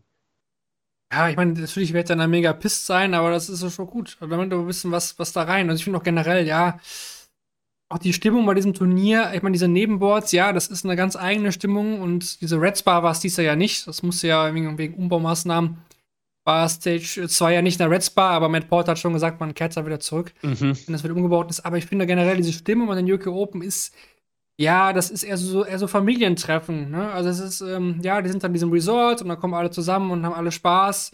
Dann werfen wir uns ein paar Wasserbälle durch die Gegend, aber so eine richtige Dart-Krimi-Stimmung kommt da irgendwie nie so richtig auf. Gut, Finale war jetzt schon Decider, klar. Das zweite Mal in Serie. Aber ja, so eine richtige, also ich finde die Stimmung bei anderen Major-Turnieren, was die Mainstage angeht, da durchaus, da ist noch, da ist noch was möglich, da ist noch mehr machbar, finde ich. Mhm, mhm. Tja. Tja. Das, das zusammen mit meinem Wunsch, äh, die UK Open zumindest von Donnerstags bis äh, Sonntags auszutragen und am Donnerstag dann die Premier League vielleicht mal zu pausieren, wäre so mein Abschlusssatz äh, zu den UK Open. Ja, können wir so lassen. Dann noch wie versprochen ganz kurz der Blick auf die Premier League, Kevin. Ähm, Michael ach Gott. Ach Gott. Wisch ich da jetzt auf den falschen Fuß? Oder du hast es doch zumindest gelesen bei daten.de. Ja, ich ja. weiß, dass ich weiß, dass Michael van Gerben gewonnen hat und jetzt mit entsprechendem Abstand in der Tabelle vorne ist und so weiter. Das weiß ich. Ähm, ich äh, habe aber bislang noch wenig von der Premier League gesehen und so weiter. Aber ja, gewisse Tendenzen kenne auch ich und weiß ja dann auch, dass er das Finale am vergangenen Donnerstag gegen Johnny Clayton gewonnen hat. Genau, Michael van Gerwen, der erste Spieler, der seinen zweiten Tagessieg feiern Ach, konnte ja. bei der Premier League. Im Grunde war ungefähr der 6 oder gegen Gavin Price. 6 zu 4 gegen Nathan Espel und im Finale 6 oder gegen Johnny Clayton. Clayton stand zum ersten Mal im Finale. Peter Wright, der wartet immer noch auf seinen ja. ersten ersten Sieg in der Tabelle ist äh, Van Gerven jetzt äh, sechs Punkte vorne. Und Chris Doby wartet aber nach dem ersten Abend auch seitdem auf einen Gewinn. Ne? Obwohl er ja wirklich gewonnen. ein gutes Spiel gemacht hat am Donnerstag. Also beide 104, 105, soweit ich weiß. Das muss man nicht verlieren. Ja, aber trotzdem, ne? Ersten Abend ja. gewonnen und seitdem kein Spiel mehr. Das ist natürlich eine Entwicklung, die nicht so schön ist, ne? Was auch auffällt, ne? Hm, Michael Smith und Nathan Espel auf den Plätzen 2 bis 3, äh, 2 und 3 haben eine Leckdifferenz von minus 3. Also gut, das ist natürlich klar, wenn man ein Spiel nur macht und dann sich das Minus holt, aber Van Gerven da plus 19, ja, und Smith und Espel minus 3. Dimitri Wright, plus 2. Ja. Und Wright minus 10, ne? Bisher null Spiele gewonnen. Alle anderen haben mindestens 3. Doby 3 am ersten Abend alle. Ja, und Espinel steht auf Platz 3, obwohl er bisher noch keinen Abend gewonnen hat. Price und Doby haben das schon geschafft, aber sind trotzdem aktuell hinter Espel, aber Price war immerhin noch auf Platz 4 in den Playoffs. Aber Was haben wir denn? Price Spieltage. gegen Wright. Das ist natürlich ein interessantes äh, Viertelfinale jetzt am Donnerstag. Zwei Spieler, die aktuell überhaupt nicht zufrieden sein können. In Liverpool, genau, Van Gerven gegen Clayton. Chris Doby gegen Nathan Espinel und Michael Smith gegen Dimitri Vandenberg sind da die Partien. In Liverpool Geil. Das war noch, glaube ich, äh, der Standort, bevor dann danach Corona kam und dann nichts mehr ging. Stimmt. 19. März hätte ich bei Sport 1 damals kommentieren sollen. Ist auch nicht zustande gekommen. Gut, dann äh, ja, als Abschluss nochmal der, die Vorschau auf die nächsten Wochen. Premier League Spieltage jetzt im März in Liverpool, Nottingham, Newcastle und in Berlin. Nehmen wir uns Benz Arena Ende des Monats. Dann haben wir vier Player Championships zwei davon sind in Hildesheim. Da bin ich ja persönlich sehr gespannt, ob es dann Corey Catby dann da mal dahin schafft. Ähm, da sollte es ja zumindest keine Visa-Probleme geben. Und wir haben auch vier Tuka-Tola Qualifier, also da werden weiter 30 Qualifier gespielt. Dann haben wir auch noch äh, im März die European Darts Open in Leverkusen und die International Darts Open in Riesa. Also auch die European Tour geht fleißig weiter. Wir haben ein Challenger-Wochenende in Hildesheim. Ich dachte Development Tour, Entschuldigung. Das ist Milton Keynes, ja. Ja. Aber Challenge Tour, Wochenende in Hildesheim, da werden sicherlich auch wieder viele Deutsche mit dabei sein. Und äh, auf der World Seniors Tour haben wir noch das Champion of Champions Event. Mhm. Ersten Mal ausgetragen. Acht Spieler sind dabei. Ja, ein Golden, ein Golden Ticket wird dann noch ausgespielt. Spielst du mit? Ach halt, du bist. Äh, Entschuldigung. Ich bin noch nicht 50. Hallo. Hallo. Jetzt rein. Ich werde jetzt zwar bald sehr, ich habe diese Woche Geburtstag, aber ähm, doch steht noch nicht mal die drei vorne. Bei dir ja schon. Ja, ja, ich bin. Äh, das war jetzt kann, ein Eigentor, alter Mann. Ich kann doch nicht. Ja, ja, ja. Ich bin, bin auch müde jetzt. Ich bin auch. Äh, gleich kommt die Nachtschwester und äh, gibt mir die, die Spritze oder sowas. Äh, was bliebe noch? Wahrscheinlich wird es uns äh, nach dem Spieltag in Berlin äh, rund um den Anfang April wahrscheinlich zu hören geben mit Rückblick European Tour und Premier League äh, Zwischenfazit, gehe ich jetzt mal stark davon aus. Ja, ja absolut. Das ist der Plan, das hat man uns so vorgenommen. Äh, Umfrage müssen wir noch auflösen. Ach. Wer gewinnt die UK Open 2023? Hatten wir mhm. ja gefragt. Wir hatten vorgegeben, äh, Smith, Wright, MEG, Price, Humphreys, Noppert als Titelverteidiger und äh, ein anderer Spieler. Und in dieser Kategorie sind 39 Prozent der Stimmen empfallen. Das ist auch die Mehrheit. 20 Prozent waren auf Van Gerven gegangen. Gut, da zählt natürlich jetzt äh, eben gerechnet fast 150 Spieler rein, muss man sagen, bei diesem Turnier. Ähm, die Wahrscheinlichkeit, äh, damit zu treffen, war sehr hoch. Ähm, aber ja, auch hier glaube ich nicht, dass der Gilding da. Also hat jemand vorher Geld auf Endo Gilding gesetzt? Wenn jemand diesen Podcast hört und vorher Geld auf Endo Gilding als, als äh, Turniersieger gesetzt hat und es beweisen kann, der bekommt hier einen Auftritt bei Shortleg. Definitiv. Hauen wir jetzt einfach nochmal raus. Je später der Abend, desto übermütiger der Vandenboom. Das weil, ist weil, ja dann, weil dann will ich auch äh, nochmal solche Tipps für, für mein Wettkonto. Kann man da vielleicht mal was rausholen? Obwohl, dürfen wir eigentlich wetten? Äh, Wenn du nicht akkreditiert bist, Grenzen- Dann schon. weiß ich nicht. Ja. Aber vor Ort hätte man eine Insider-Info haben können.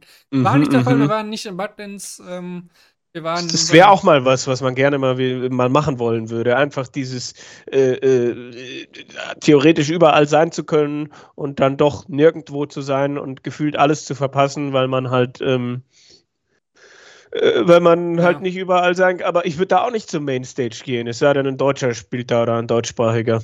Ja, nee, nee, ich glaube, das ist auch ultra schwierig, das äh, vor Ort zu verfolgen, weil man ja echt nicht so viele Bildschirme hat. Man kann ja nicht seine drei Bildschirme da mitnehmen. Äh, Und vor allem, welche Interviewmöglichkeiten hat man da dann? Ja. Also acht Stages, ich kann ja nicht bei Dave Allen eine Sammelbestellung aufgeben und sagen, ich hätte gern den und den und den und den und den. Das geht If ja Pascal nicht. wins, I want him after the first match, but if he loses, uh, I will Ja. take Nick Kenny uh, only if he wins the third round match against uh, Luke Woodhouse, but if Thomas Banks uh, wins at the same time against uh, XXX, dann, naja, das wird, das wird sehr schwierig. Und ich glaube, für den Fotografen war es auch keine einfache Aufgabe.